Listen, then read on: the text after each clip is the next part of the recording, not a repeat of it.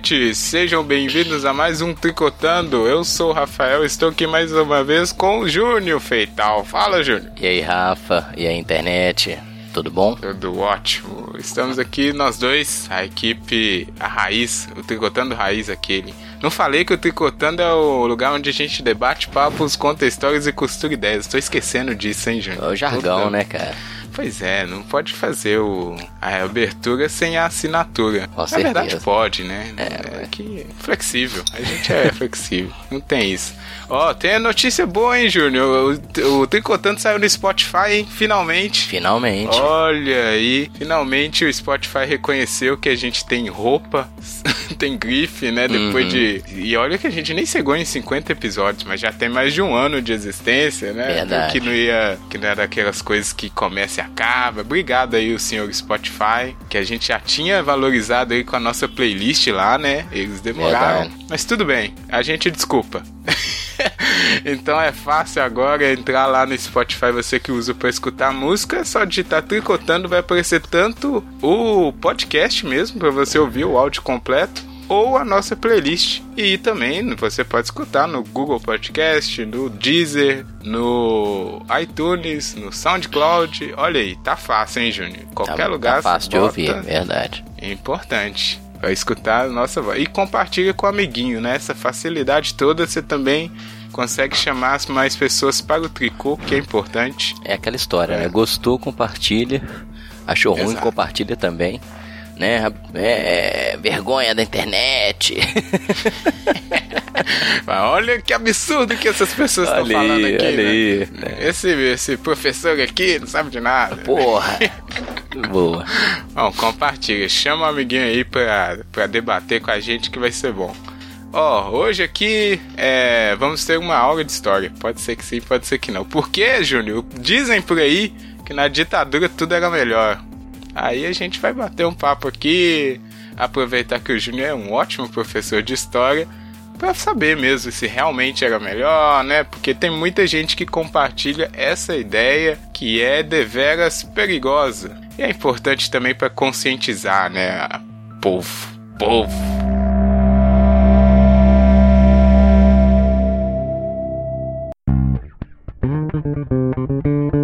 Tri, Tri,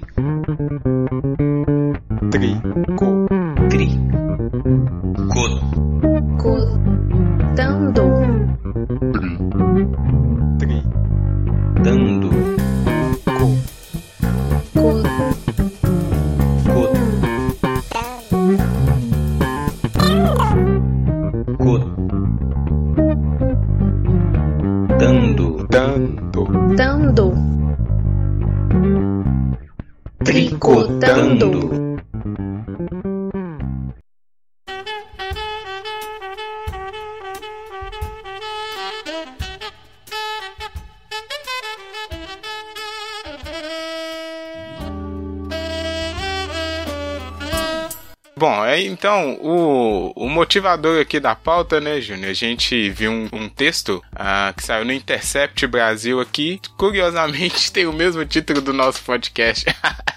Menino copiou. Mentira, é o contrário, né? Mas o título também é Na Ditadura Tudo Era Melhor. E ele faz uma apresentação aqui de alguns pontos, né? Que as pessoas compartilham essa ideia aqui que muita coisa na ditadura ou no regime militar foi melhor e se perdeu e acabou que não era tão ruim assim. É, o, o texto é do João Filho do no Intercept Brasil. A gente vai colocar o link aqui na publicação. Primeiro ponto, então, é a gente lembrar aí como é que chegamos no regime ou ditadura militar que também já é uma discussão a se fazer. Mas o primeiro ponto é como chegou lá, o que que fez em Ô, cara, então eu, eu posso começar um pouco antes? Um uma questão que eu, que eu trato com meus alunos, que é essa questão da memória.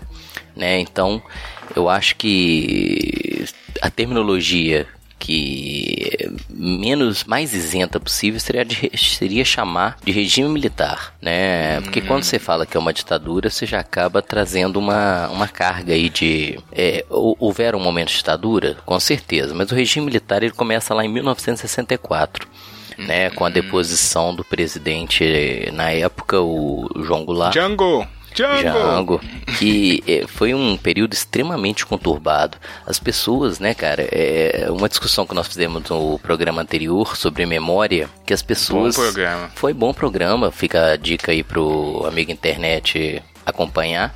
Porque Exato. memória é uma questão de, de construção, né? Não existe uma memória orgânica natural. Toda memória é construída, né? E Isso. quando as pessoas enfatizam, ah, nós tivemos uma crise é, única na história do Brasil, volta lá no, na, na renúncia do Jânio Quadros, né? A toda a tensão que foi a, o, o João Goulart assumir como presidente, né? A implantação do parlamentarismo, depois o plebiscito para para a volta né, do, do regime presidencialista. E aí João Goulart vem com uma proposta bastante arrojada, digamos assim, né, das reformas de base, que eram reformas é, que o Brasil nunca fez, né, mas e ele se propunha a encabeçar o movimento num período historicamente né, muito conturbado na história mundial, e o golpe, né, que encerra o governo do Jango e estabelece regime militar que vai durar há 21 anos, só vai terminar lá em 1985, né, quando o presidente Figueiredo, general, né, entrega a volta, né, o país pro, pro civis. Então, um período de 64 até 85, 21 anos aí de regime militar no país. Não sei se pode fazer justificativa assim, mas a ideia é que o Jango tava tentando trazer o comunismo pro Brasil, né? É. Se foi divulgado, o- igual você falou, com as, as propostas que ele tinha lá das reformas de base, né? É. Então foi com essa justificativa, Exatamente, o argumento, né, cara? Lembrar que o mundo vivia aquela bipolaridade extrema da Guerra Fria, né? Qualquer regime que. É, não pode esquecer que os Estados Unidos já tava aí, né? Desde Sim, sempre. e que, e que a- a- o regime militar brasileiro não foi uma exceção dentro do nosso co- subcontinente, né? Que se você pegar Brasil, Argentina, Paraguai, é, Uruguai, a Bolívia, todos tiveram ditaduras militares neste mesmo período, aproximadamente. Né? Todas viveram aí o que é até comprovado historicamente é chamada Operação Condor, né? Que é o estabelecimento de, de regimes ditatoriais militares é, numa tentativa de evitar que a América do Sul é, vivesse um- uma experiência socialista. A exemplo de Cuba, né? Que já tinha é, adotado o regime Isso. socialista nesse período.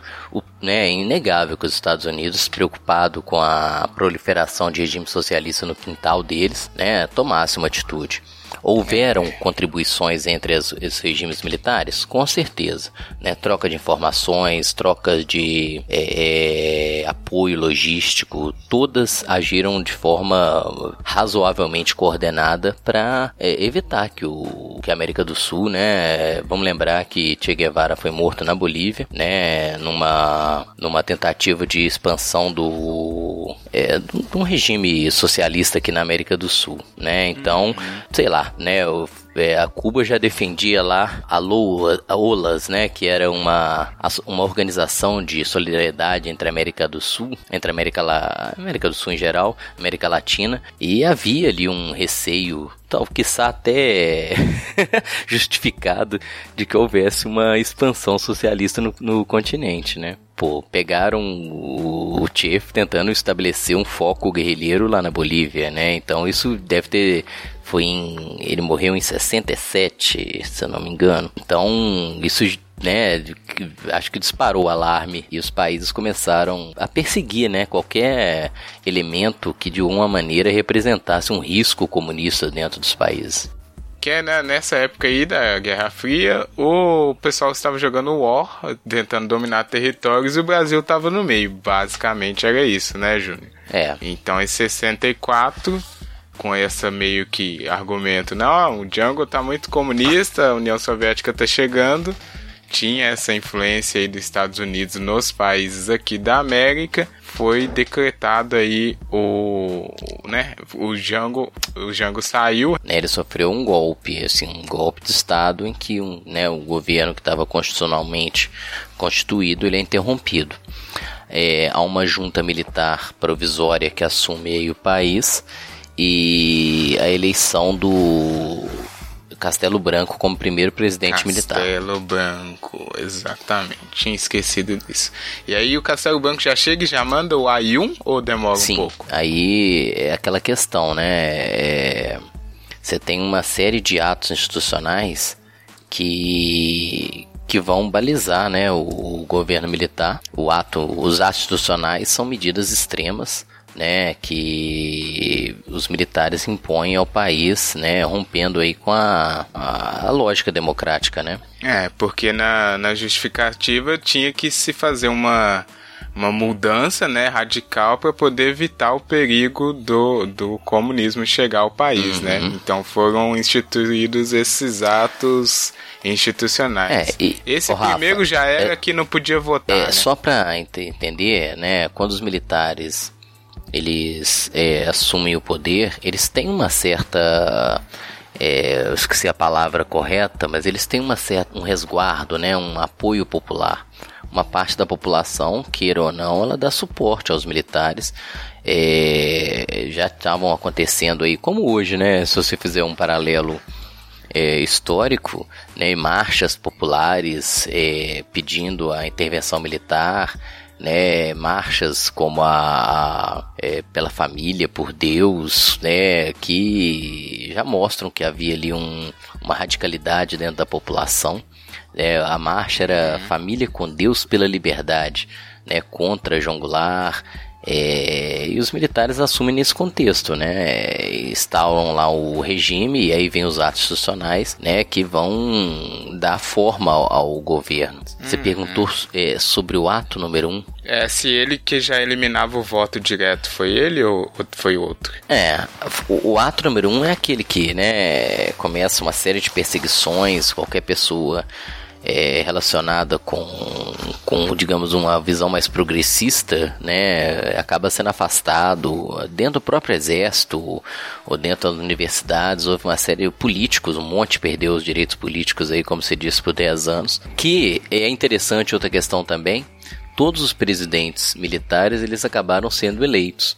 Né? Era uma eleição indireta. Pois é. Era uma eleição indireta E- que dava uma fachada até bastante democrática ao período, mas né, os, o- todos os políticos relacionados com a oposição mais, né, mais rigorosa tiveram seus seus mandatos cassados. Então criou-se lá né, uma, uma fachada democrática, porque tinham eleições, colocavam o presidente militar eleito no país. O primeiro foi isso, né? De suspender direitos políticos e tal. Dar um, já começar início do, das alterações na Constituição pelos militares, pelo governo militar. O dois, que eu acho que é o importante, que é, foi o que tirou o voto direto para presidente. E se eu não né? me engano, aí- é, o 2 e também, também acabou os com os partidos. Aí estabelece Isso. um bipartidarismo, né? é, bastante controlável no país, né? Isso. Depois teve, igual você falou, uma nova Constituição, né? Uhum. No, 67. No ano aí, 67. E depois veio o AI-5, que foi o terror. Aí sim é Fala aí, Júnior, sobre o AI-5, resumidamente, mas por que ele é o, é o referência, assim, quando se fala em ditadura é militar? interessante que a maioria das pessoas não tem uma noção clara sobre é, é, essa questão jurídica, né, cara? Pô, o cara, sei lá, fala da, do regime militar e não sabe dos atos institucionais, né? O ato o AI-5, né? Ele autoriza os militares é, a ter um o poder executivo, né, representados por eles, tem um- uma predominância sobre o país, né, eles podem, por exemplo, fechar o Congresso, caçar mandatos, suspender, suspender direitos políticos de qualquer cidadão, estabelece uma censura à imprensa, né, é, que acabam tendo dando essa imagem realmente da ditadura.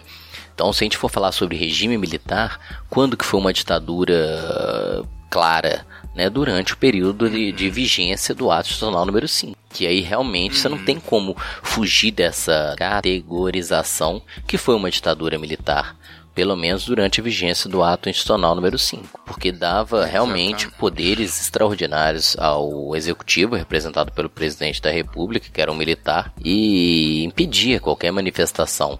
Né? Qual foi a reação imediata ao ato número 5?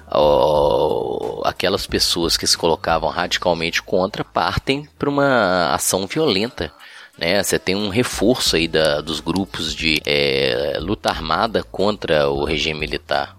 Né, aí vira realmente uma, uma onda de violência no país, né, cara? É, vira. Importante se falar isso, que é, violência gera violência, é. mas porque desde o AI1 já tinha uma galera contra, mas, né? Mas ainda. E aí havia, foi só se. Ah. Ainda havia um espaço, até na imprensa, né, de crítica. O AI-5 é que vem realmente com o fechamento do Isso. regime, que é os espaços constitucionais, digamos assim, de liberdade, de crítica, de oposição, eles são violentamente fechados. O que, que sobra? Exato. Sobra a luta armada, né? Em, que, claro, estrategicamente, se eu for fazer uma análise, foi um ato até desesperado né? Uhum. Pois é, é porque o AI-5 ele também foi meio que uma resposta a alguma coisa que eu não me lembro agora, não é isso? Sim, ele, houve aconteceu uma... alguma coisa que o cara falou, ah não, então agora, então agora acabou. É, tem, tem um fato, é? eu não vou lembrar detalhadamente, né? Você tá com. você tá aí com a. Seu com a pauta aqui. Você tá com a... a internet aberta aí, dá uma porque eu sou professor de história, mas não, não lembro tudo. Sou né? professor de história, não sou enciclopédia. Isso, não sou enciclopédia. Mas teve um deputado, eu não lembro exatamente o nome dele, mas Tem é Moreira aqui, Alves, ó, eu acho. Olha, exatamente. Ele fez Esse um discurso, aí... cara, propondo um boicote hum. ao 7 de setembro. Então, ele um, uns dias antes né, do 7 de setembro, ele faz uma. Ó, vamos fazer uma, um boicote às imensas passeatas lá contra o 7 de setembro, contra o militarismo e tal. Aí vem um pedido né, dos militares para que ele seja caçado. Né? O Congresso se recusa. Aí vem o estabelecimento do AI-5 que fecha o Congresso. E, e o Congresso fica fechado acho que quase um ano, cara. É, e aí os militares realmente né, estabelecem lá o, o fechamento, né? Entre os militares, Rafa, acho que é muito válido, né? A gente pensa sempre que é um, um, bloco monolítico, que todo mundo pensava igual, mas dentro do, do, do bloco militar, você tinha divergências muito claras, muito marcadas, entendeu?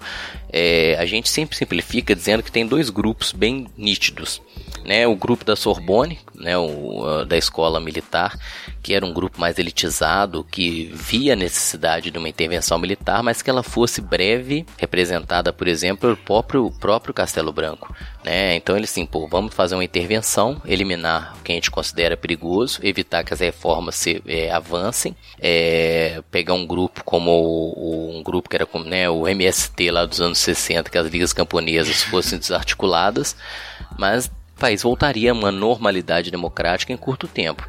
Do outro lado, você tem um outro grupo, né, que a gente genericamente chama de linha dura entre os militares, que propunha o estabelecimento de um regime de longo prazo. Então você vai percebendo claramente entre os presidentes militares qual que é a vinculação dele. Né? Costa e Silva, o próprio Médici, eles eram identificados claramente com essa linha dura que torna o país uma ditadura sangrenta né? Com prisões, torturas. É, aí, sei lá, depois você tem um presidente como Geisel, né? Não estou dizendo que ele é um cara gente boa, mas a visão dele do regime militar devia acabar o mais rápido possível, né? Então você tem essa, hum, essa tensão dentro do próprio é, grupo de militares que as pessoas às vezes não têm essa clareza. Né? As pessoas às vezes agem que assim, pô, ah, o exército, pô, mas quem é o exército? É, são pessoas que têm visões diferentes, opiniões diferentes, propostas diferentes. Exato, também era um grupo que tinha suas divergências. Claramente. Eu vi aqui, Júnior, a resposta principal teve isso aí do Márcio Moreira que você falou também, mas foi é, na, no, no 68, antes, numa passeata, eles mataram um jovem lá. E aí ele foi, foi Moreira Alves, né? Deputado, exato, chamou o boicote por conta desse Isso, jovem que foi, foi morto, morto aí a queima-roupa. Exatamente. E aí deu, chegou no fim, deu o AI-5.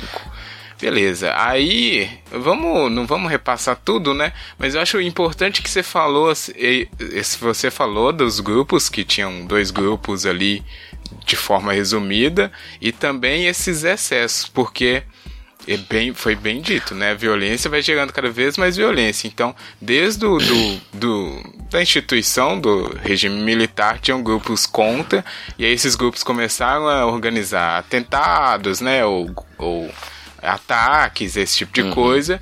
E aí as respostas só foram escalonando também, né? Porque não foi só de graça, né? Que é. vão, tomaram o poder e aí começaram a matar e, a galera. E o regime, né? ela teve assim inimigos é, sabe, o cara número um, inimigo número um.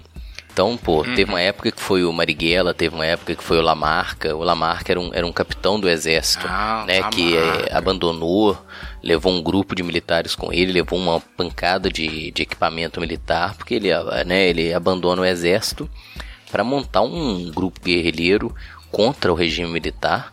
Né, você percebe que dentro do exército você tem muitas é, falas diferentes. Né? Não dá para você pensar que o exército agiu de maneira totalmente coesa. Né, o Lamarck para mim é um bom exemplo. E, e, a luta armada foi uma, né, você tem a luta armada urbana, os grupos de luta armada rural, que eram tentativas até mesmo de é, copiar um pouco experiências né, cubanas, chinesas, de, isso, isso de revoluções que populares. queria fazer revolução e trazer o socialismo, né? Claro. Ah, Marx, vamos virar tudo essa merda. E o que me né? assusta é como também. esses grupos eram fragmentados. Né? Se você pensar todos esses grupos, o quantitativo de pessoas envolvidas já era pequeno. E eles ainda subdividiam em quase mais de uma dezena de grupos, né? Que com cada um com uma visão diferente, uma filiação mais chinesa, uma percepção mais soviética, um grupo que tinha uma proposta bem cubana de, de luta armada e se fragmentavam e se enfraqueciam, o que facilitou o trabalho dos militares, né? Exatamente. Digamos, de repressão. o pessoal ia tentar ia tirar os militares e ia começar a briga para qual linha Sim. de esquerda ia começar. Qual seria a proposta, como é que seria, Exato. pensando assim, quando a gente tomar o poder, pô, pensa, cara, eles estavam né, engatinhando ainda na, na constituição de um grupo e já, tava, já tinham divergências fundamentais ali. E é interessante que as pessoas né, a gente falou, pô, foi uma escalada da violência, da repressão, né, digamos assim, e as pessoas às vezes minimizam quando você pega um exemplo igual o argentino ou até mesmo o chileno, em que o número de mortes foi muito mais alto.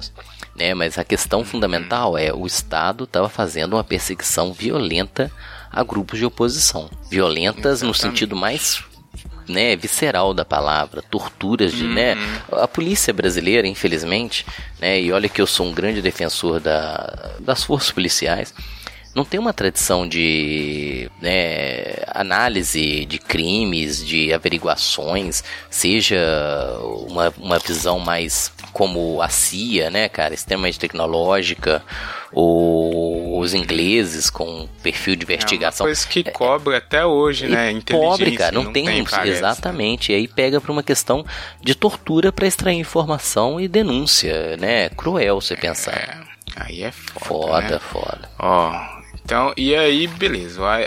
depois a gente deve voltar nisso no, no passar da discussão, mas uhum. o AI-5 foi essa aí, é, claro, é, né? Aqui tava foda, aqui uhum. tava tenso.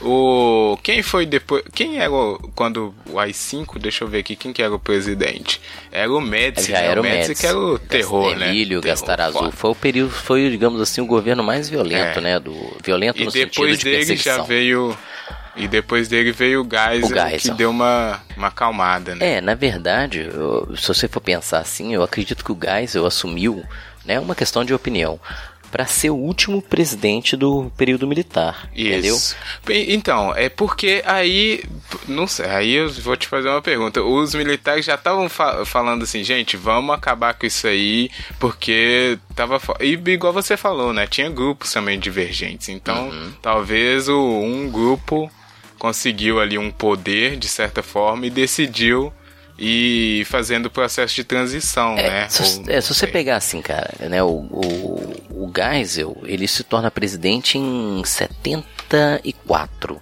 né? O, a, a situação econômica mundial, né, que, que possibilitou a, ao crescimento vertiginoso da economia brasileira, aquele contexto extremamente favorável já não existia mais, né? Então a situação econômica já começa uma lenta, mas contínua decadência. Né? O regime militar encontrou uma situação global extremamente favorável. Né? Nós temos lá o estabelecimento do chamado milagre econômico, que foi o Brasil chegou a ter 14% de crescimento anual. Mas a situação econômica, a conjuntura internacional, ela desgringola, né? Crise do petróleo, e aí já não tem mais aquele ímpeto de crescimento que teve nos períodos anteriores. E aí o próprio Gás, eu acho que já tinha uma percepção de que, né, a situação não ficaria, digamos, tão favorável por muito tempo, entendeu? Entendi, já viu um, já previu, né, que eu ia chegar uma é, época ele pega, de vacas ele pega, magras. ele assume em 74, né? A, sua, a, a economia brasileira já não estava mais naquele ápice de crescimento que Isso, isso, que que, isso é uma coisa que eu sempre falei. O pessoal, eles eh, foi de certa forma bastante inteligente, né? Porque falou, gente, agora tá ficando muito ruim aqui, vamos já preparar nossa saída pela tangente Mas E aí deixar, vem, né, né? Vem, é, vem esse grupo. e orquestrar parecendo que foi, foi uma coisa. Não, a gente ouviu vocês, né? Foi, Não, mas aí é o seguinte, o, o, o Geisel, ele, né, a discussão de encerrar o ciclo militar perdeu força, né, o que a gente vai chamar de linha dura, impõe mais um presidente, que é o João Batista Figueiredo, né, que vai levar o, período militar até 85, né? Isso. Então, é, é, a proposta de encerrar o regime, né? Ela, ela vai, o regime militar vai se estendendo. Qual, né? Aí você pensa assim, historicamente, por que, que é uma extensão? É para que fosse feito de uma maneira com a própria proposta, né? Uma distensão, uma abertura lenta, gradual e segura. Segura no sentido de que não, haveria, não haveriam como houve em vários países latino-americanos, uma, uma verificação né, ou uma, digamos, um incriminamento dos envolvidos né, em todo o processo do regime militar. Porque a anistia que foi estabelecida nesse período, ela foi extremamente desejável, mas ela foi boa para todo mundo, né, cara? Tanto para os que estavam perseguidos, quanto para aqueles que os militares estavam envolvidos em todo tipo de é, atos de violência ou até atos que a gente pode pensar de corrupção no período. Exatamente. É, e aí em 85 acabou, né? Acabou. Pois Chegamos é, ao fim. mas da maneira que os militares quiseram, né, cara? Outra eleição direta, eleição de Tancredo, que eh, não assume, né, o, o governo, né? Porque governo. morre, tem um debate legal, né? Quando que Tancredo realmente morreu. E aí o governo Sarney, né, cara? Que foi já pedrada na história do país. Bom, beleza. O que Passamos aqui rápido pela essa parte assim, porque isso tá fácil de achar na internet, sim. né? Mas o ponto principal agora, que é o que vai dar maior discussão, é isso. Por que que tem gente, e é uma ideia bastante disseminada, que fala que na ditadura era melhor, ou que não foi tão ruim assim, ou que a gente precisa de novo de um pouco dessa ordem, que é foda.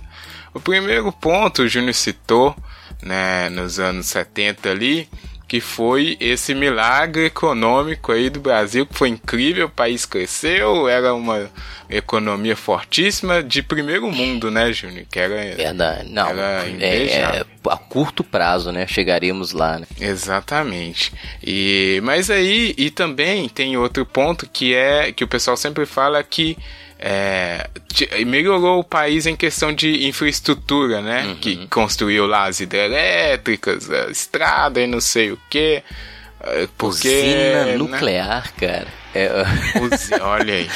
lá em Angra, pensa. Usina Rio Niterói. nuclear. Pois é, mas isso isso foi meio que também fachada, né, digamos assim. Porque tinha que se mostrar que o país estava avançando para criar aceitação nacional, Sim. né? É, eu, eu, eu, eu gosto muito de dizer o seguinte, cara. É, a maior arma, né, o, o melhor o elemento que as pessoas têm saudosismo do regime militar é a ignorância. Normalmente são pessoas que não estudaram ou não conhecem profundamente o regime militar. Porque houveram momentos de crescimento espantoso, né? houve uma, uma sensação de segurança muito grande. Mas quando você estudar a fundo o período, você vai desmis- desmistificando toda essa construção. Né? Primeiro, você tem toda uma estrutura de censura onde as informações que a gente pode considerar negativas não eram veiculadas. Né? A censura ela agia em todos os setores, desde a produção musical até o que saía nos telejornais. Então você não, você não tem uma, uma, uma clareza exata e para a população mais simples ou, ou que não quer mesmo procurar informações, a sensação era muito diferente do que a realidade né, nessa questão. Economicamente foi um período de crescimento né, uma economia forte, é, com problemas sérios, né, o endividamento externo foi gigantesco, os problemas que depois os anos 80 vão né, expor economicamente, mas a sensação ela permanece e eu acho que ela está muito calcada nessa ignorância que as pessoas têm sobre o próprio regime militar. É, bom, exatamente, porque é muito mais próximo do cara essa sensação, né, de ah, não, tava tudo bem, né, tudo dando certo, construções, obras e tal, e essa coisa do porque do que acontecia, igual você falou, porque essa aí já foi depois do AI-5, né, que já tava tudo controlado, não, não podia aparecer nada, e também o pessoal, a gente tem essa visão histórica de longe que dá pra, né, saber o que estava acontecendo, mas como a informação chegava nas pessoas, era muito tempo, não tinha internet. Exatamente, não tinha nada, né? cara. O povo tinha que ir contando um pro outro. Imagina que Não, foda, é, né? assim, e ó. se não chegava informação básica no jornal? Rádio, televisão, sabia. Imprensa escrita era a base de informação para quem tinha acesso, né, a todos esses meios de comunicação.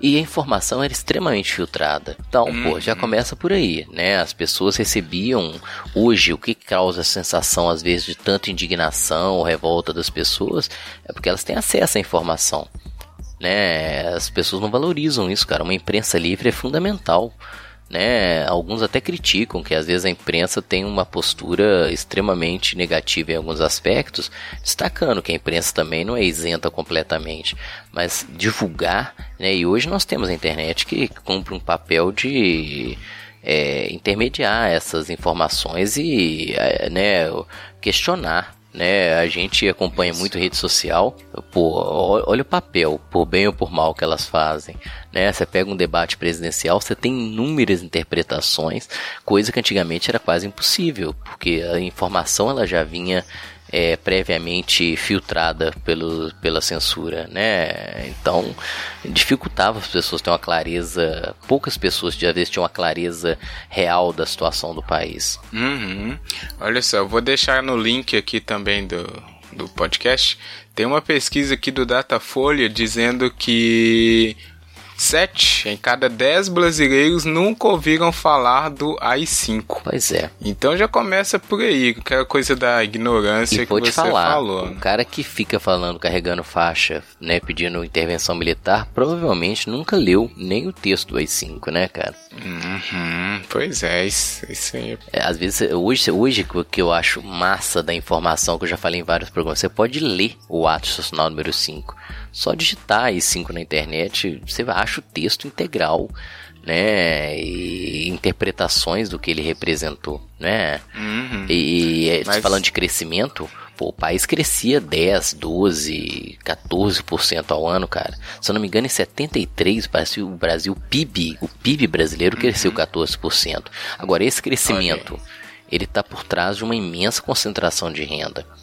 Né? A desigualdade social não foi. Porque falar em PIB é extremamente econômico, né, cara? Você não tem uma uma, uma distribuição dessa renda. O ministro da época lá, que era o Delfim Neto, né, é, virou até bastante é, reconhecido historicamente, que diz- né, fez uma metáfora dizendo que a economia era um bolo que estava em crescimento, que depois seria distribuído, né? Você lembra disso? Não, né? Ah, não. Eu achei engraçada a é, metáfora. a metáfora é que o- a economia é como se fosse um bolo que estava em crescimento que depois seria distribuído. Né? A distribuição não chegou, cara.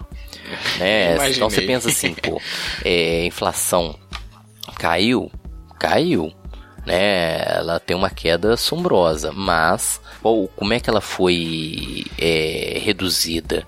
Pô, reduzindo a compra, né? O, o, como é que se diz? O poder de compra Poder do salário de do consumo, trabalhador, né? O isso. consumo do trabalhador despencou, a dívida externa dispara.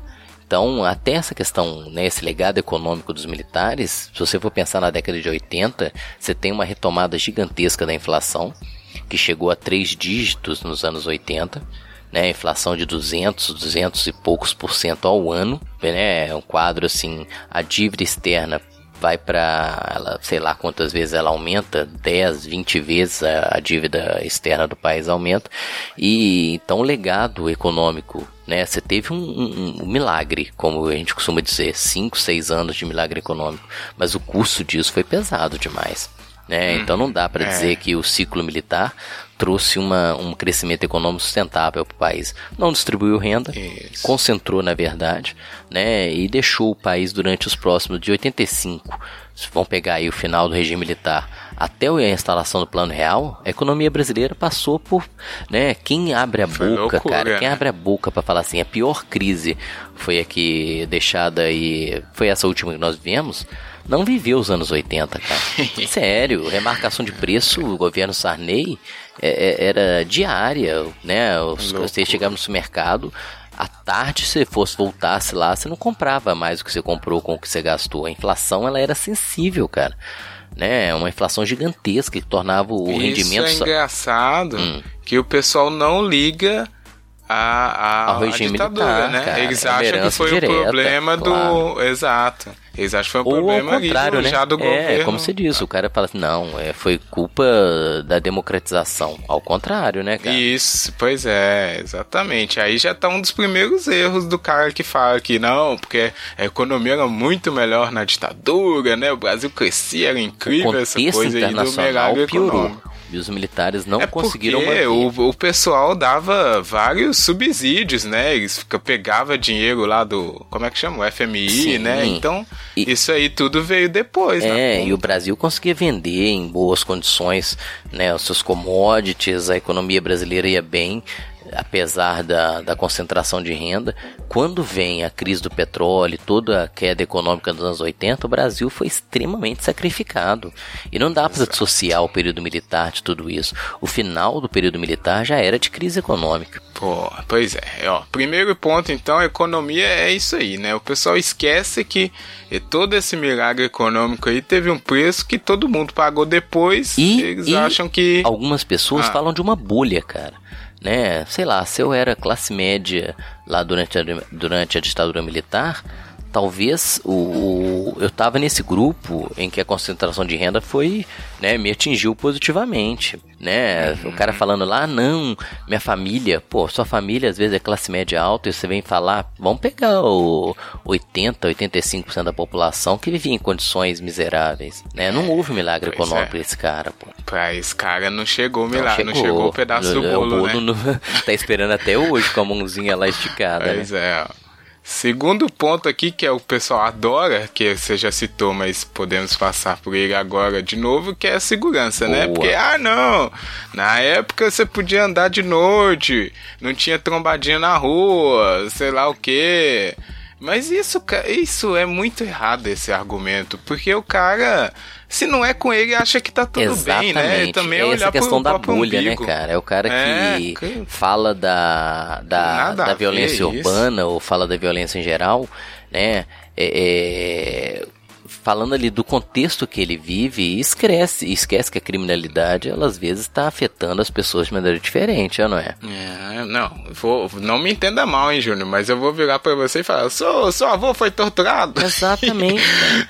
Né, ninguém foi torturado. Você tava fazendo coisa Cara, errada. e vou então. falar um negócio com você. Se você pegar os índices de violência do regime militar e comparar com o período imediatamente anterior, os militares tiveram um aumento da violência urbana durante o período, cara. Né, a taxa de Hum, homicídios, só. vocês podem pegar assim como um fator de cálculo da violência, são piores durante a dura- ditadura militar e criou-se uma situação que explodiu né, com a, de- com a, re- é, com a redemocratização, né? Uhum. As pessoas às vezes vão pegar assim, qual que é um símbolo da violência é, de grupos criminosos organizados? Qual que é hoje, né? Hoje você pode falar que é o PCC, mas Isso. anterior a ele é o Comando Vermelho, cara. Né? O Comando Vermelho é muito mais antigo. E eu não lembro exatamente o livro de quem que eu li, que faz uma associação. Como é que se constituiu o Comando Vermelho, cara?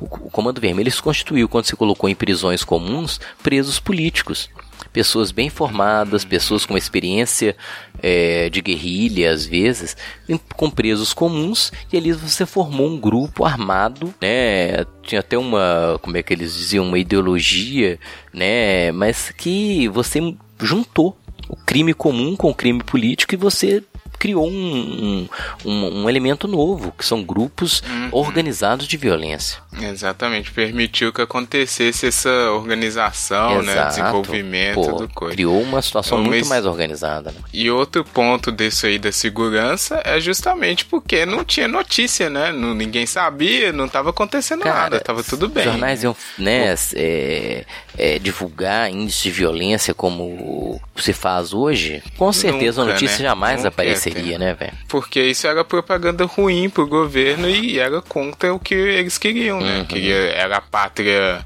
do futuro, então não podia divulgar que estava acontecendo. E aí você pegou uma tipo situação tipo que, é, que é a propaganda que os militares faziam né? Exato. Você vai falar da Copa do Mundo com certeza, de 1970, Opa, mas ela foi extremamente explorada, cara.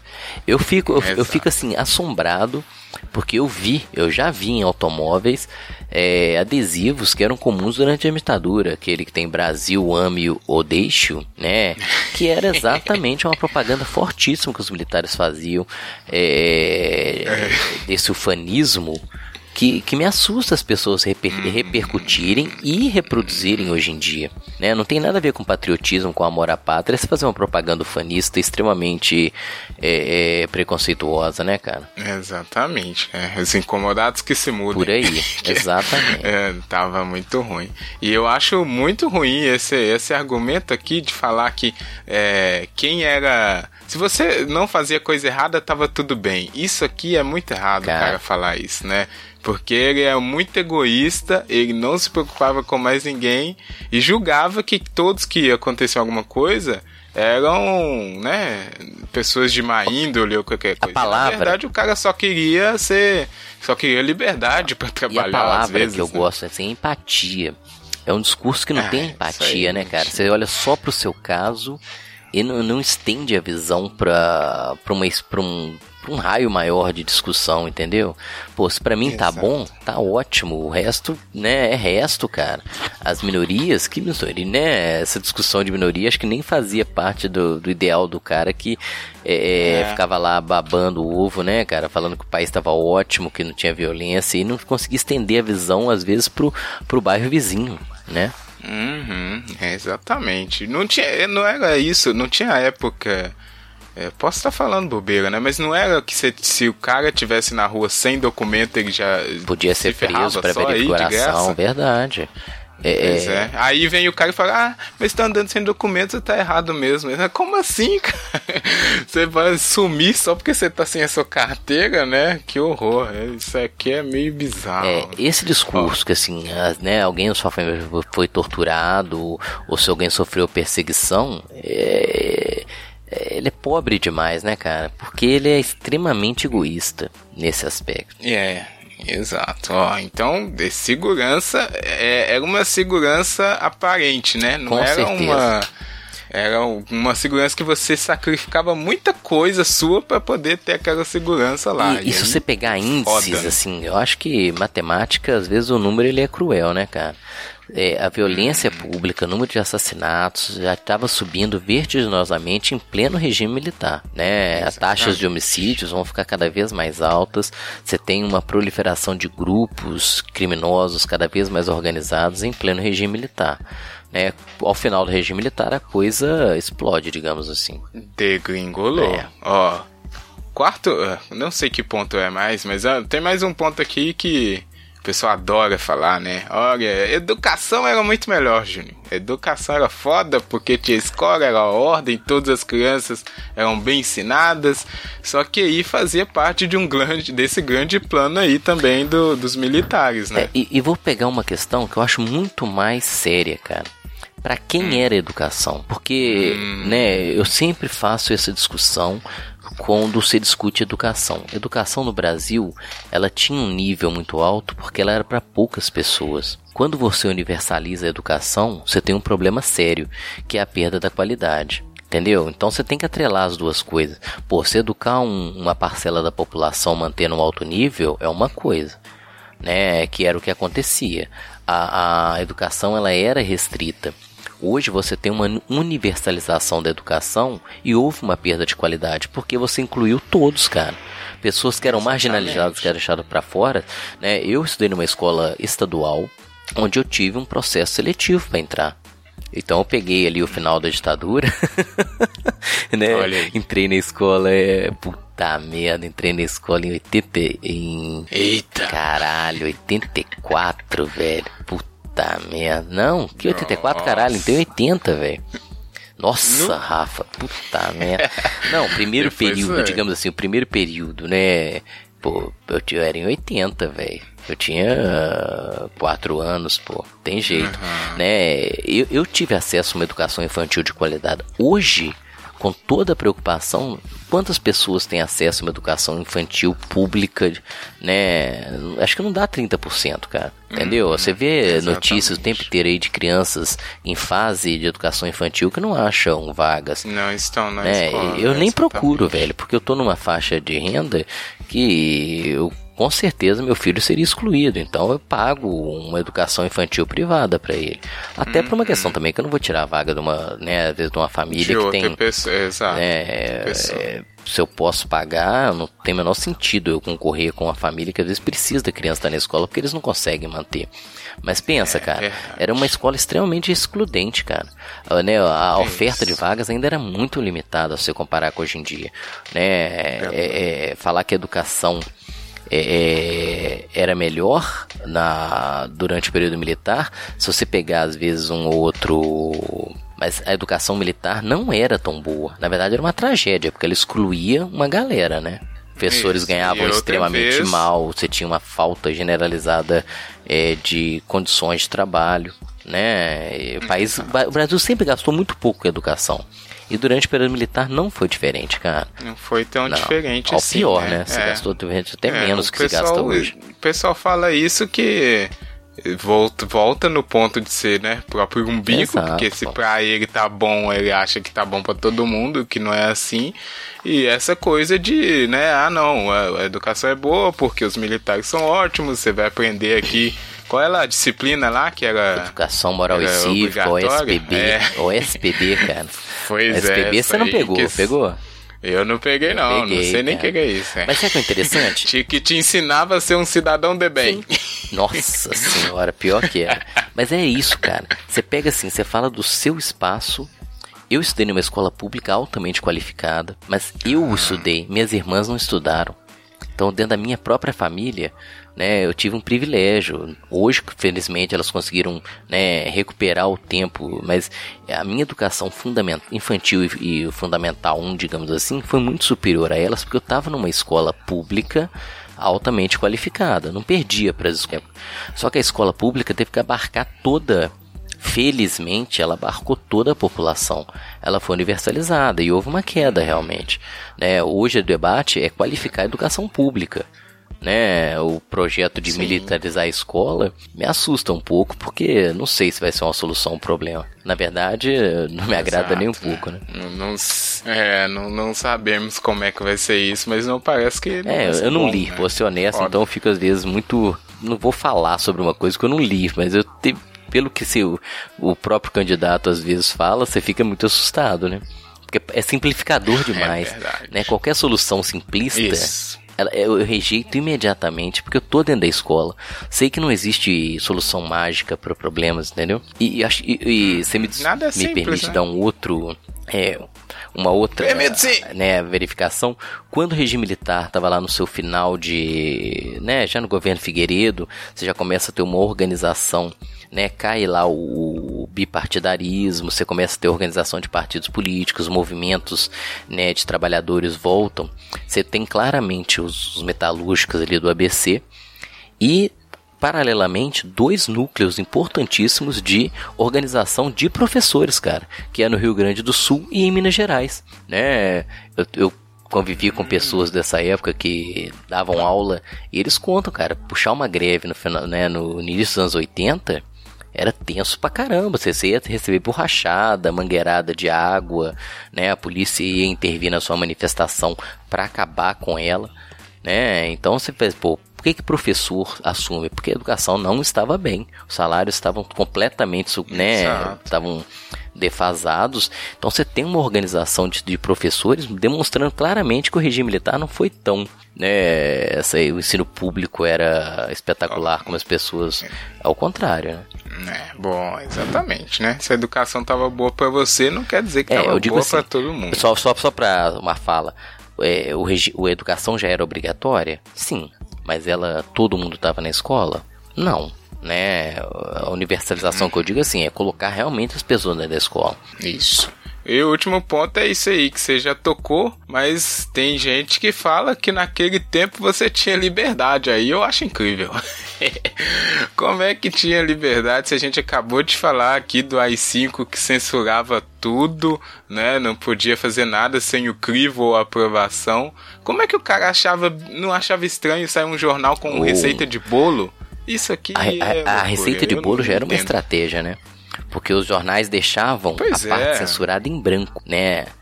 Aí, Ah, não, não podia deixar em branco branco, também, aí né? o cara tinha que ocupar. Aí ele metia uma notícia extravagante Ah. ou uma receita de bolo pra não deixar o espaço em branco. Mas pra quem sabe ler, Olha aí. né, cara, obviamente tem- tinha ali uma, Pois uma é. notícia que foi censurada, né?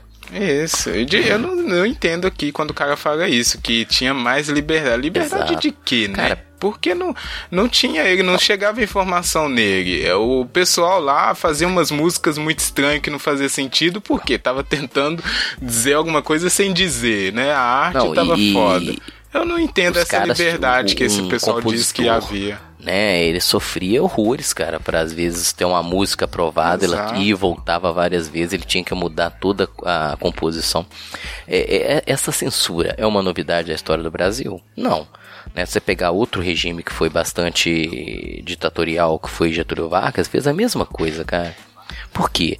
Né, você tem a, a, a produção né, musical, às vezes, como denúncia, essa que a gente chama de música de protesto, né, cara? E aquilo atingia uma parcela grande da Isso. população, mais às vezes que a imprensa. E aí você tinha um, um- um cuidado, né, dos caras controlarem, né, a, a- a- toda a produção cultural do período, né? Exatamente. Esse cara aqui, ele não. Ele tava muito. Alienado, né, cara? né? Sei É. lá, ele entrou de. Exato. Ele, ele comprou exatamente a ideia do que o pessoal, né, vendia tanto, a propaganda militar.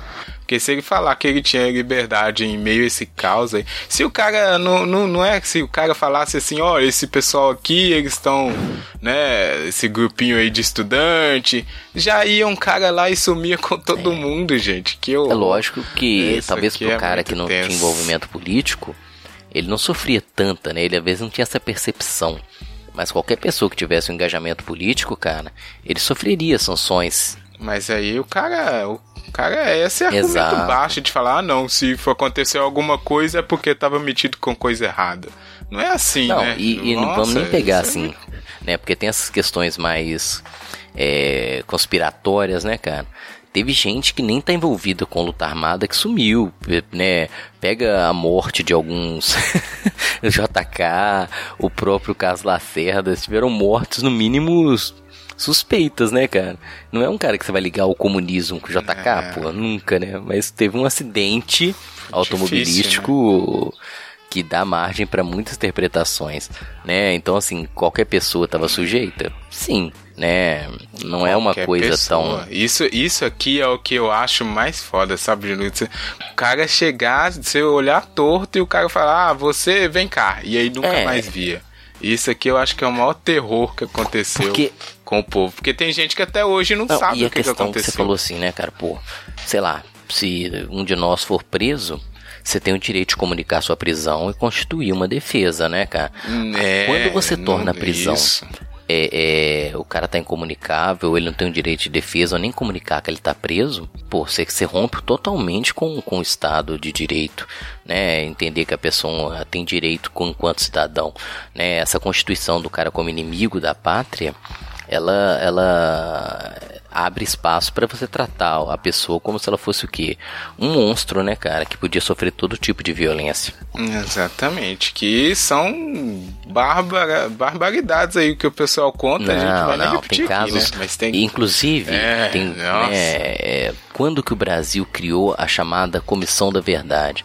Porque todos os países que tiveram ditadura constituíram de alguma maneira né, é, comissões para fazer uma, uma verificação histórica do que houve, das violências que foram. O Brasil só fez isso acho que no mil, 2011, cara. Foi no, acho que foi Dilma que Uhum. implementou a Comissão da Verdade. Por quê? Né, a lei da anistia ela meio que sumiu com toda essa violência e o cenário político era desfavorável. Né? Ficou tudo Mas eu bem, assim, né? pô, a Argentina fez uma por uma ação popular, né, fez um- uma análise profunda de toda a violência e hoje você, você, você começa a aparecer produções né, que desnudam o período, que falam da violência, produção cinematográfica, produção de documentários, né, livros, em que as pessoas contam, velho, o que, que elas sofreram, como é que foi violento, como é que elas tiveram todos os seus direitos negados, né, eu acho que o papel fundamental do Estado é garantir o direito ao cidadão. Exatamente. Então, esse é o último ponto aqui, liberdade, isso aqui, eu não sei, esse cara aqui já estava muito alienado mesmo, já tinha comprado a ideia. E por fim, o grande campeão de que na ditadura era melhor é porque tinha ordem, Júnior. Ordem, tinha organização, Brasil.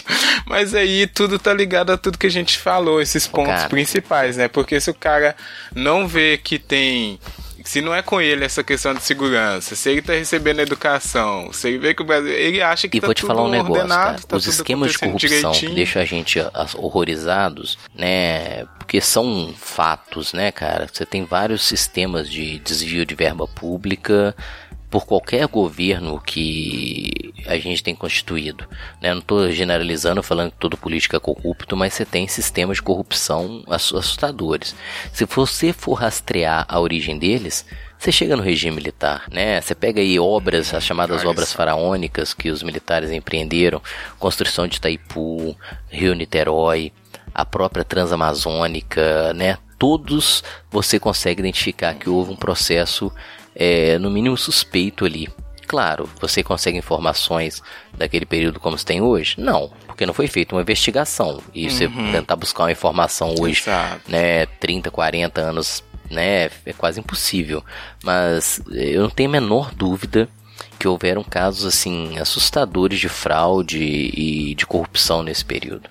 Que, que quebra um pouquinho essa, complicado essa isso imagem de que havia uma ordem instituída, É, que o país era né? uma maravilha, né, durante o período militar, né, a gente, eu, eu evito falar ditadura, mas nunca vou falar que, como alguns falam, que foi a revolução gloriosa, né, cara, porque aí você tá também é, falseando, né, mas é, falseando totalmente exato. o que foi o período. Exato. Isso aqui, aí vamos já, né, pra finalizar aqui. Mas eu acho que a gente passou bem por esses pontos. Tem mais algum que você quer aí, Júnior, puxar pra. eh, Porque esse pessoal, eu- peguei aqui um, no texto também do João, né? Ele cita esses pontos e vai dissecando. Mas é o que o pessoal quase geralmente se É. lembra, né? Quando fala que na É, essa é o que a memória das pessoas às vezes fica mais punjante, né, cara? É uma, normalmente Isso. o brasileiro tem uma visão retrospectiva mais positiva que o presente, né? Na minha época, na minha época, na verdade não é o brasileiro, o ser humano, né, cara? É, é, É, mas o, verdade. essa construção do regime militar, acho que se baseia muito nisso, cara. É a questão econômica, a questão política, né, que havia uma ordem é, de uma honestidade ah, que foi quebrada com os governos democráticos, né, que trouxeram, criaram a corrupção no país, como se ela nunca tivesse acontecido. Né, e essa questão da segurança, que as pessoas às vezes, né, é, elas idealizam um período que não existiu. Se ele não foi um período, né, ele foi um período normal da nossa história, né, normal no sentido assim, né, toda a violência que o Estado promoveu, né, tira qualquer aspecto de normalidade. Mas as pessoas idealizarem um período como se ele fosse perfeito é uma ignorância, um desconhecimento histórico muito grande. Acho que os pontos principais são esses, né? Pois é, eu vamos já puxar então aqui a laçada Beleza. final. Ó, depois de tudo isso, o que que eu vou falar? Eu vou falar o seguinte, porque é, e aí, Júnior, uma coisa que a gente falou no último programa, né, do de museu e tal, que a história tá aí para lembrar as coisas que a gente fez merda e não fazer de uhum. novo. E aí eu fico impressionado, porque eu não, não, pode ser que sorte ou não, mas eu, longe de ter pegado algum tempo aí da ditadura, né, já nasci nos anos 90, então tá bem longe.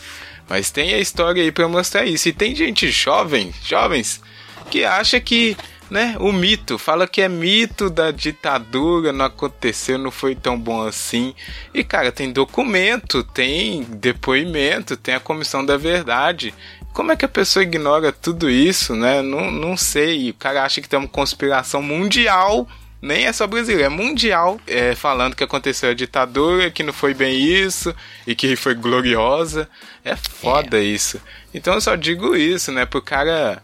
É, além de conversar com mais gente, não só o cara que achou que foi uma merda, tem que conversar com todo mundo, mas pesquisar, olhar, ver tudo. Porque se ele ficar nessa bolha aí do, do pessoal que ele conheceu e, e que não fala que não aconteceu nada, ele também vai começar a perpetuar essa ideia e vai apagando a história de que foi uma merda. Não foi, não foi, não foi bom. O pessoal não entende. E esse cara que viveu e quer que volta, ele também poderia olhar com mais de uma forma mais ampla o que aconteceu. Porque se ele não sofreu alguma coisa, não quer dizer que todo mundo saiu ileso como Com ele, né, cara? O pessoal apaga, é igual você falou, eles idealizam uma coisa e apagam o resto completamente. Eu acho isso. Eu vou concordar. O ser humano é Eu vou concordar com você, cara. É, eu diria o seguinte: pesquisa. Hoje nós temos aí, cara, felizmente, né, uma, uma quantidade imensa de informação. Só que a informação você tem que saber, né? Não adianta você ficar no seu grupinho lá do WhatsApp é, trocando as mesmas informações entre o grupo. Pesquisa a fundo, faz uma análise histórica, econômica, social do período, né? Procura a produção musical, procura a, a, a, os índices econômicos. Né, tenta ligar o momento histórico latino-americano, sul-americano com o que havia no mundo, ou a própria conjuntura internacional. É muito fácil você né, ficar repetindo né, como papagaio, a, as informações que você recebe sem saber, sem verificá-las é, aprofundadamente. E não é um trabalho só de um historiador, você faz um trabalho né, leigo que você vai encontrar informações que às vezes desmontam o seu próprio argumento. Né? A gente não está aqui para dizer a verdade, você pode ter sua opinião, obviamente, porque nós estamos na democracia, então as opiniões são múltiplas, né? E esse já é o principal elemento, cara. Né? Eu acho que a defesa é pela liberdade do cidadão de ter uma opinião política, né, de ter acesso à informação que às vezes era negado durante o período, né? Eu acho que mais importante do que você idealizar um período, um, né, imaginar um período de paz e ética, né? Será que foi um intervalo tão perfeito da história? Né? Será que o Brasil de hoje é, é desagringolou um período perfeito para o que nós temos hoje, cara, não seja a pessoa que carrega um cartazinho pedindo intervenção militar sem saber realmente o que foi o período militar. Pois é, pô, exatamente. E o cara não sabe o que foi direito. E outro ponto aqui que eu vou deixar, né?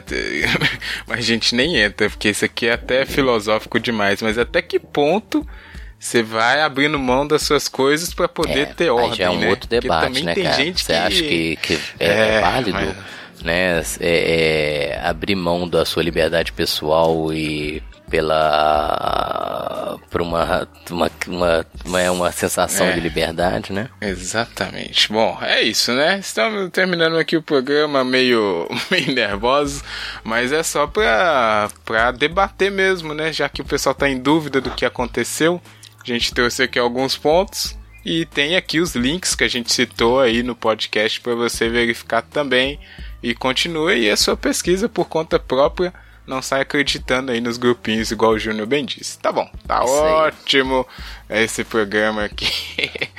Vamos aqui então agora, Júnior, para bloco final, bloco de músicas, de recados e qualquer coisa mais.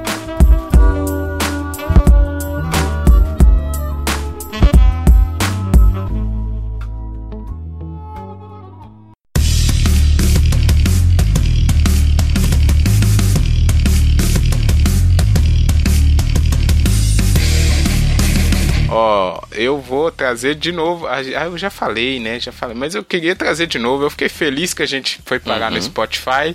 Então agora tá fácil. Entra lá, Spotify, e bota tricotando que você vai achar a gente e divulga com seus amiguinhos. né? Porque a gente demorou bastante pra ser aceito, Júnior.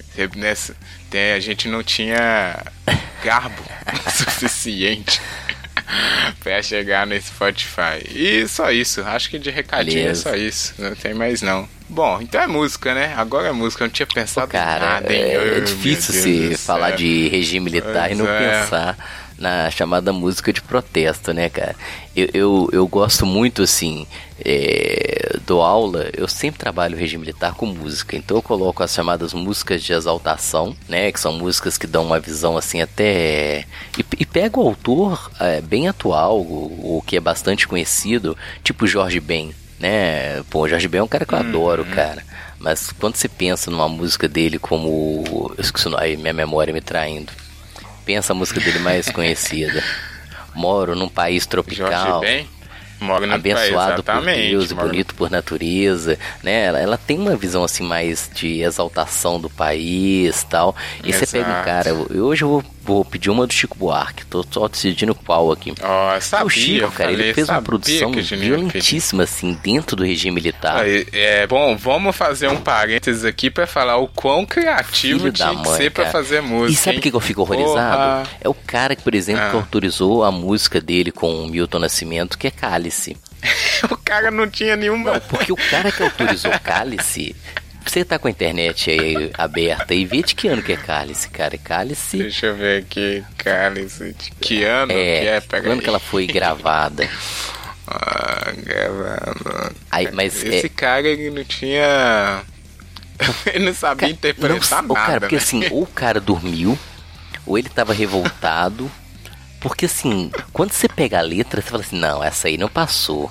Não pode Não ser, pode, é cara, verdade. porque ela é forte Foi em demais. 78, hein? Ah. Ou não, desculpa. Ela foi gravada em 73. Olha aí, velho, 73? Dis- Não, é, exato. Entre- é, escrita, né, e gravada em 73, mas só foi lançada em 78. É, mas é, ainda era regime militar, mas mesmo né, cara? assim, ainda Não, é o Chico regime, tem. Chico tem assim, ó, você pegar assim, ó, vou lembrar assim, de cabeça, beleza? Cálice, Construção, A Banda, Roda Viva, O Que Será, Isso. Apesar de Você, são músicas assim, cada porrada, cara, cada pancada, que isso assim, como é que o cara deixou essa música passar, velho? Cálice realmente o Ela é cara muito não tinha. forte. Porque essas outras aí pode até, né, ó, foi um belo truque, É, né? é. apesar de você ser uma musiquinha de amor, ah, ok. Ah, bicho, mas, quando você pega a letra. É, realmente- tudo bem, aí tem essa visão retrospectiva que eu tenho hoje, né? cara? Tem, não. Porque quando você tem- pega a às vezes letra, tem é isso. às vezes tem algumas que passam. Bom, mas Cálice eu- realmente eu, é. também fico Não é? Eu ia pedir uma. Aquela lá também, que é a, a clássica lá do pessoal do. Ah, mas aí eu Geraldo acho que já Vandré? foi depois, né? É. Não, o Geraldo Vandré é dessa época, depois, né? Essa também dava pra pegar, hein? Geraldo Vandré. Esse pessoal aí da censura tava dormindo Geraldo época. Vandré, não lembro que ano que era. Deixa eu ver. Mas às vezes- Como é o nome dessa É música? para não dizer que não falei de flores. Ah, é Põe verdade. caminhando aí também que dá. Caminha, é. O pessoal da censura era meio lerdo. Cara, e assim, é- essa, é, caminhando, não sei, talvez ela foi gravada, foi proibida, com certeza, né? É. Porque é O outra letra lançamento também. foi em Olha 68. só. Que aí é auge, né, velho? Aí 5, né? Período assim mais Pois é. conturbado, né? Ainda bem que esse pessoal tava vacilando lá na Porque censura. passou cada viu? música, né, velho? É, ainda bem. Ah, beleza. Pô, lembrei uma música, velho. Falei Julinho da Adelaide, lembrei a música mais foda que eu acho desse período, Hum. que é Acorda Amor, Acorda, amor. Do Chico? do Chi- eh, Julinho da Adelaide, que é o Chico. Ah, que doido. Bom nome Qual esse que é o negócio? É, porque ele colocava como Julinho da Adelaide, porque Chico É, Buarque né? já tava pra lá de queimado, né? Exatamente. E Acorda Amor, né, é uma música assim, é, é um relato assim pungente do cara, tipo assim, as forças policiais chegando pra levar ele embora. Olha eu não sabia Ele, né, já ouço, já ouço é, passos na escada, eles já vão abrir a porta. Ó. Tipo, o cara despedindo. né, É espetacular, velho. Essa música é dos anos 70. Eu não lembro exatamente, mas é 70 e poucos, assim, 73. É uma música, é- aí já tá gravado como Julinho da Adelaide, que é Hum. esse pseudônimo que o Chico adotou na época. Vou pedir essa, Rafa, Boa. acorda amor. Acorda Amor do Chico Buarque. Essa eu não tô lembrando de cabeça. Pode ser que eu já tenha escutado, mas não tô lembrando de cabeça. Isso, mas aí ouve, né, de- dentro dessa perspectiva, É, assim, né? aí você vai ver consegue que a música tem um sentido espetacular, boa. Parabéns Eu ia pedir aí. cálice, mas Acorda Amor, Acorda é, Amor. é espetacular. Parabéns aí ao Chico. Sou, sou um grande fã, hein? Ó, eu vou pedir aqui outra da- dessa época, mas não- acho que não tem nada a ver. Pode ter, não sei. Mas eu gosto bastante dela. É um clássico da música brasileira que é Os Mutantes, a banda, hum, talvez uma das bandas mais importantes do Brasil, que é aquela clássica lá, a Balada do Louco. Essa música é foda, eu gosto muito Aí, dela. lembrei outra, cara, violento dessa época, Hum. que é Raul Seixas, cara. Ah, tinha o Raul, hein? Ixi. Pega a mosca, sabe aquela música? Acho que é uma das mais conhecidas deles, né? Ah, é, a que caiu música sua pousou sopa. na minha Bicho, aquilo é uma crítica violenta à censura. Olha aí, o Júnior. Calma, Júnior. Calma que a gente vai ter então Ah. que fazer um podcast sobre isso, hein? Ah, aí, aí eu sou top. Nossa, eu sou aí, top. Várias Vamos falar- músicas da Nossa, época que diz, Não, diziam uma coisa, mas falavam de outra. Ouve a mosca como se fosse uma crítica à censura. Hum. É, é espetacular, velho. Puta, olha aí que foda. Eu não tô. Vou pegar a letra aqui agora, eu fiquei curioso. Vamos, vamos acabar aqui. Depois a gente vai fazer isso então. Bota na nossa lista de, de É, pautas. chama um músico, né? É. Ajudar a gente. Ah, talvez. Eu vou pegar a lista de música, porque falando de cabeça, eu. É, exatamente. Então ficou, de novo, Acorda Amor e Balada do Louco pra nossa E olha playlist. que, mas sugestão, ouça mais. É, Tem muita e- música boa essa época. Exatamente. Puta. É fácil. Bom, é isso, hein, Júnior? Acho que foi um bom programa esse aqui, porque é sempre bom deixar claro as coisas, né? Conversar sobre isso aí, passado, história, ainda mais com quem entende que é. Júnior Feital. Prazer tê-lo aqui, hein, Júnior? Valeu. Ah, abraço então, amigo internet. Qualquer coisa, só mandar aí tricotandocast.gmail.com para tirar mais dúvidas. É, seguir no Twitter para perguntar coisas, que é o arroba tricotandocast. No Instagram também e no Facebook, arroba tricotandocast. Aquele abraço, né? Até semana que vem. Valeu, internet. Tchau, Rafa.